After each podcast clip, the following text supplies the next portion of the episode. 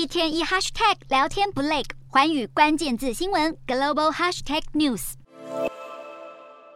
从明年一月开始，纽西兰正式实施无烟环境法案，就代表香烟将变得更淡，尼古丁含量减少，而且香烟的销售点从全国六千处到二零二三年底只会剩下六百处。更重要的是，禁止向二零零九年一月一日又或者之后出生的人贩售烟草，否则将面临最高十五万纽西兰币，相当于三百万台币的罚款。这堪称是全球最严格的法律，因为纽西兰要力拼二零二五年达到无烟国家。只是电子烟并没有纳入在禁令里面，而且纽西兰成年吸烟人口并不多，只占百分之八。无论如何，力推法案的纽西兰卫生部副部长认为，无烟环境通过之后，数以千计的人会更长寿、更健康，也预计医疗系统无需治疗大量因为吸烟所引起疾病的患者，进而减少大约五十亿纽西兰币（约合台币一千零二亿台币）的开支。尽管如此，这项措施仍然遭来力挺烟草人士的批评。他们认为，上有政策，下有对策。严格的政策可能导致非法烟品市场活络，